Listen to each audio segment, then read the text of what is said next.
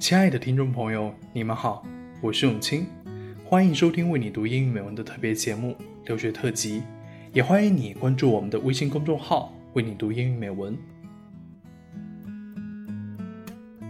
到一个喜欢的国家去留学，是很多人的梦想。之前就有很多听众朋友问过我们关于留学的问题。留学的生活可以说是神秘而又陌生，新鲜又充满刺激。在留学特辑里，我们将邀请有留学经历的主播为你揭开留学的神秘面纱。美国是世界第一经济强国，也是世界上教育水平最高的国家之一。在世界排名前五百的大学里，美国就占了一百六十八所，前二十名中，美国更是占了十七所。凭借着高品质的教育水准和灵活的教育体制。美国也成为了众多学子心目中的留学圣地。今天我们要连线的是在美国达拉斯的主播云浩。云浩，欢迎你做客留学特辑，和大家打个招呼吧。Howdy, this is Yun Hao greeting from Dallas. I came to USA in August 2009 and spent one and a half year in Hammond, Louisiana to get my uh, master degree. After that, I came to Dallas in August 2011 to continue my PhD study in the University of Texas in Dallas. My current research area includes software fault localization and software fault proneness prediction. 各位为你读英语美文的听众，大家好，我是云浩。很高兴我能够参与这次留学特辑节目，并且跟大家交流 和分享我的一些留学经历和经验。我在二零零九年的八月初来到美国路易斯安那州的东南路易斯安那大学攻读硕士学位，并且在二零一一年的五月毕业。在同年的八月，我来到号称孤星之州、牛仔故乡的德克萨斯州，并在德州大学达拉斯分校攻读软件工程博士学位。我的研究方向包括软件错误定位以及软件故障易发性预测，预计在二零一七年的夏天完成博士阶段的学习。听过《权力的游戏》Hold 特辑和《Go the Distance》这两期节目的你，一定想不到云浩是博士，而且读的还是非常烧脑的软件工程学吧？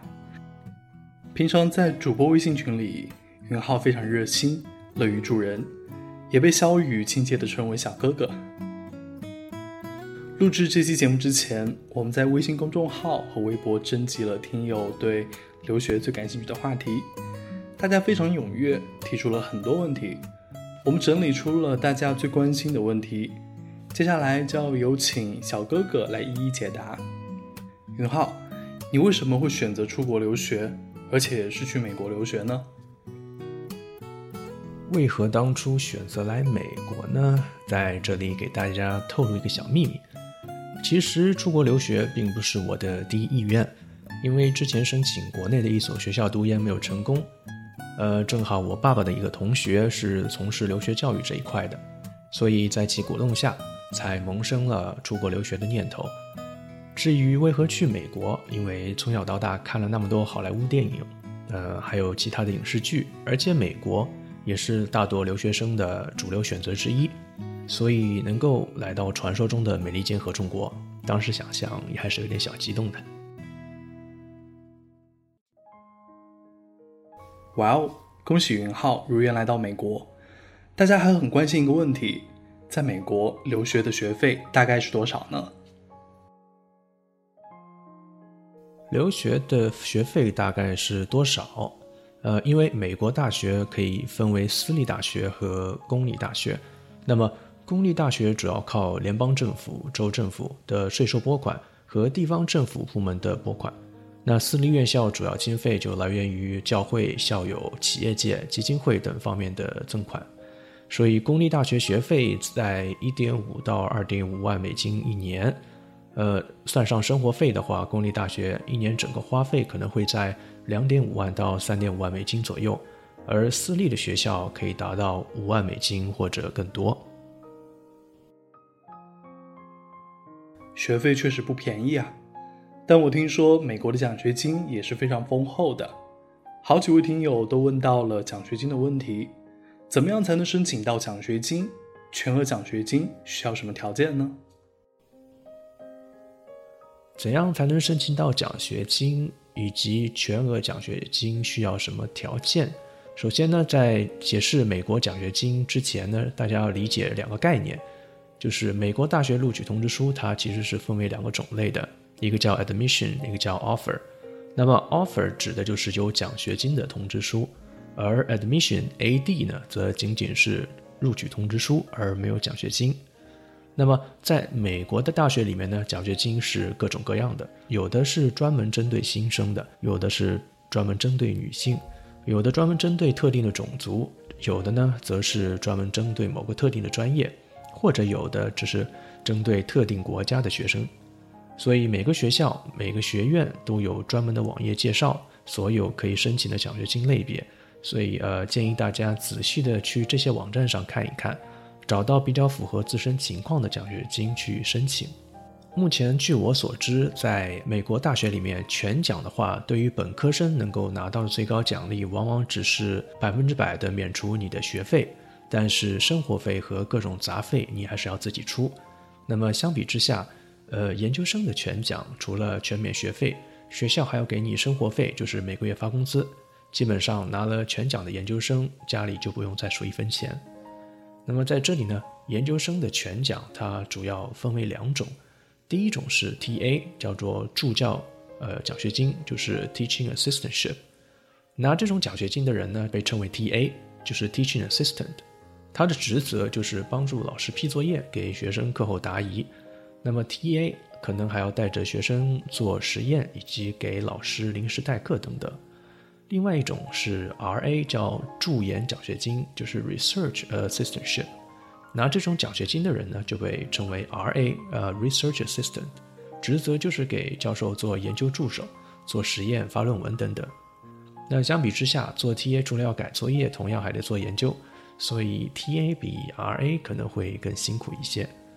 那么 T A 的工资是你所在的系里出，而 R A 呢，则是全部来源于你的导师，俗称老板的研究经费。如果你的导师没有任何的研究经费，或者研究经费很吃紧的话，那么这个导师给你 R A 的可能性就很小。所以大家在选择专业的同时，也要考察这些专业的老师或者导师是否有足够的研究经费。为了能够申请到 TA 或者 RA，申请者呢就一般需要考一个比较理想的托福 GRE 分数，一份 GPA 在三点五以上的本科成绩单。如果有相关的研究或者实践经历，比如你发过呃这方面相关领域的论文，或者在工业界有相关的工作经验，这些都是加分项。同时呢，要多跟导师套套近乎，就是所谓的套词，让导师对你感兴趣。这样对申请奖学金有更大的可能性。谢谢云浩这么详细的解答。对于小白来说，怎么出国留学肯定是一头雾水。到美国留学的具体流程是什么样的呢？需要做什么样的准备呢？留学的具体流程，简单来说可以分为以下的六步。首先，第一步呢，就是准备申请材料。找学校开中英文的成绩单，找老师写三封推荐信，准备自己的简历、个人陈述、在读证明等等。然后第二步就是要确定你的专业，确定你的学校。第三步呢就是考托福、考 GRE。第四步就是在留学学校的官网提交你的留学申请材料，并且在这个期间跟导师套词，来获取奖学金。那么第五个呢？就是当你获得 offer 或者 admission 之后，办理出国签证。第六步就是买机票、收拾行李、请客吃饭、道别。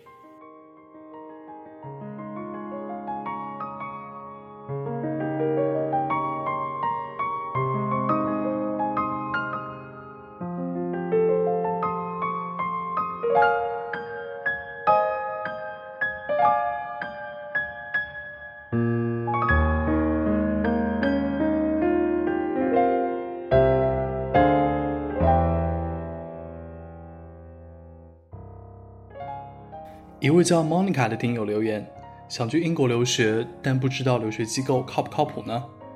另外一位叫怪人的听友也这样问：不通过留学机构申请的话，很难通过吗？看来大家都非常想知道，在申请留学的时候，留学机构会起到什么样的作用呢？因为现在出国留学已经成为了越来越多家长为孩子选择的一条出路。出国留学的途径呢，不外乎两种：委托留学机构或者自己办理留学。由于大多数的家庭没有海外留学经历，自己申请觉得能力不够，因而，在申请出国留学的时候，很大程度上依赖留学机构。总体来说，留学机构可以提供业内的指导，减少个人申请的麻烦。自己呢，只需要付出相应的数目的钱，或配合准备相应的材料就可以。那么留学机构呢，还能够推荐合法的、具有一定资质的学校，并且能够帮助设计适合你自己的留学道路。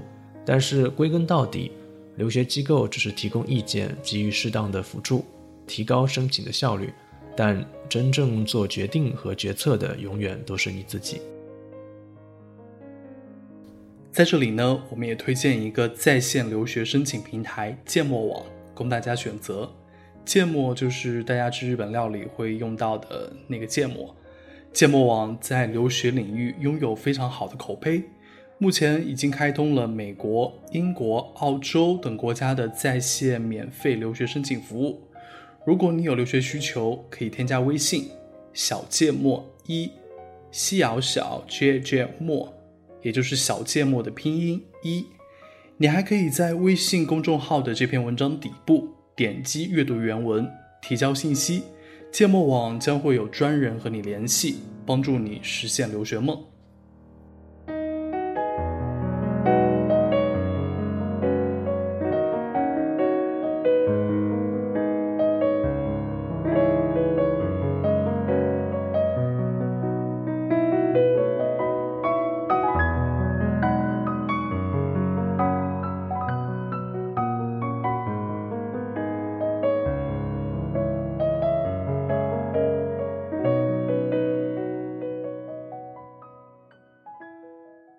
接下来呢，我们和云浩要继续聊留学的话题。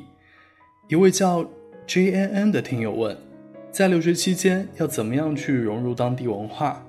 国内外文化差异，你认为最严重的是什么？其实我觉得吧，融入当地文化最直接的办法就是和身边的人多沟通，比如多结识几位在课堂上一起做 project 的外国同学。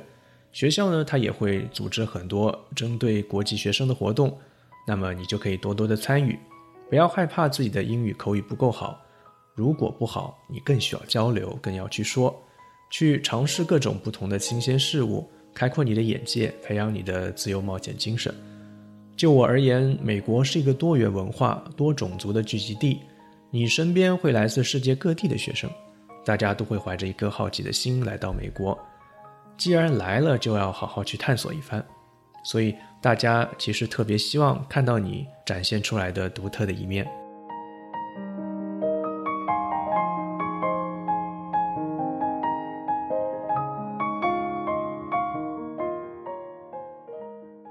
另外一个问题来自听友 Stacy，我觉得这个问题很棒。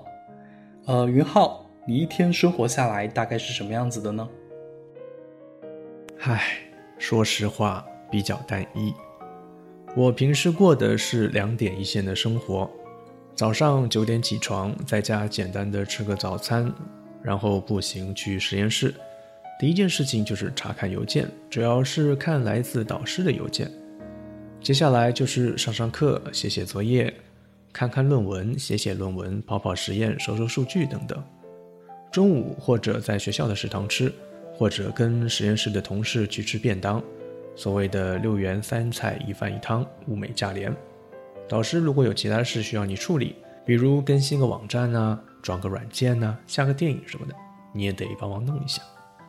晚上可以自己回家做饭，也可以跟同事出去随便吃点什么，取决于你什么时候下班。总之呢，有 deadline 时候就没日没夜，空闲的时候可以适当的上上网，打打游戏。看看电影，录个为你读英语美文什么。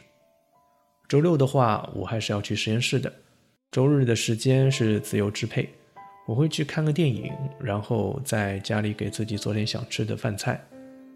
总之，放松，放松，再放松，忙里偷闲，劳逸结合，work hard and play harder。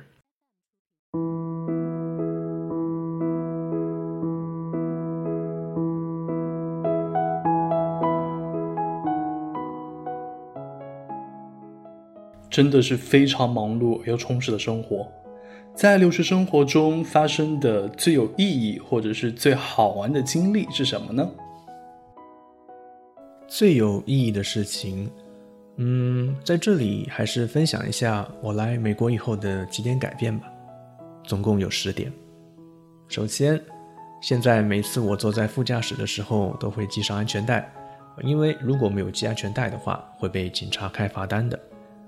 第二，开车的时候，如果在路上看到 stop sign，一定要停三秒，然后再继续开。如果被警察发现没有停下来，也会被开罚单。第三点，开车时如果前方有人要过马路，让行人先过，然后自己再开过去。第四点，走到路上现在会时不时的对陌生人点头微笑。第五点。走进电梯的时候，如果我离电梯按钮的位置最近，我就会询问其他人要到几楼。第六点，我现在去餐馆吃饭的时候，开始会点冰水喝。买完单以后要给小费。第七点，如果别人打喷嚏，就说一声 Bless you；如果自己打嗝，那么就说一句 Excuse me。第八点，如果大家围坐在一起吃菜。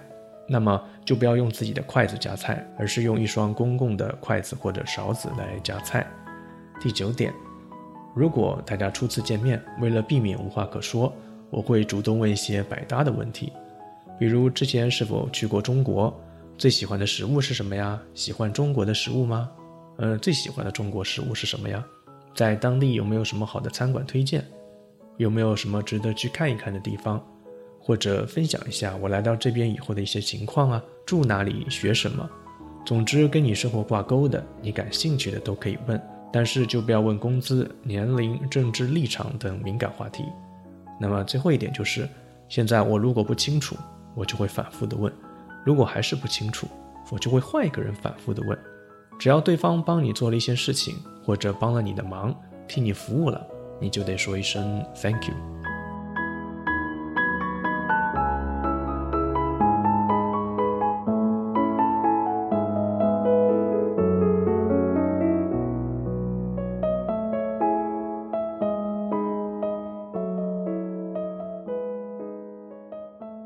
最后一个问题来自听友七山，我是个准大学生，很希望可以在大学里边有留学的机会，但家庭只算是小康水平，只能靠自己的努力出国留学。希望英语美文君能给我一些建议。我自己需要做些什么样的准备呢？嗯，真的非常想去美国留学，呃，请云浩来回答一下这个问题吧。七山你好，如果你已经有出国留学的意向，那么试着问一下你自己是否能够回答以下的三个问题。那么第一个问题就是说，你出国的目的是什么呢？是为了能够继续深造，还是更多的只是想体验一下留学生的生活，看看外面的世界？通过这些年在国外留学生活的经历，你希望自己能有哪些改变？对你而言，出国留学是否真的必要？第二个问题就是，如果你已经决定出国留学了，你打算学什么专业？如果是本专业或者跟本专业相关的专业，那么国外有哪些学校该专业的排名比较靠前呢？如果你选择的是跟现在的专业完全不相关的专业，那么你为何要换专业呢？为何要在国外读这个专业？并且该专业在国内外的就业前景如何？为了读这个专业，你需要完成哪些先修课程？能不能在国内先把这些课程上掉？然后这样的话可以节省一些留学的费用。那么第三个问题就是，你去留学的费用是家里全部出，还是主要依靠奖学金，还是自己在国外办公办学？你预期要花多久能够完成你的学业。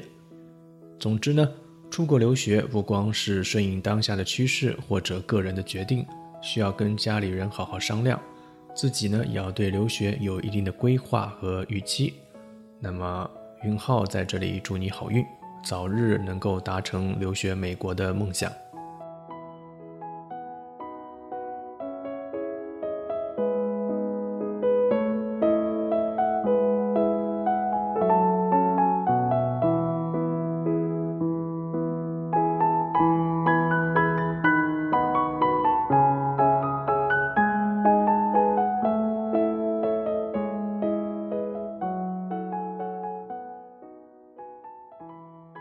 非常感谢云浩这么丰富、精彩而又详实的回答，真的，云浩是非常热心帮助人的小哥哥啊！听到这里，相信你一定对美国留学有了一个更直观的了解。节目的最后，我们要请小哥哥给即将留学的人一些建议。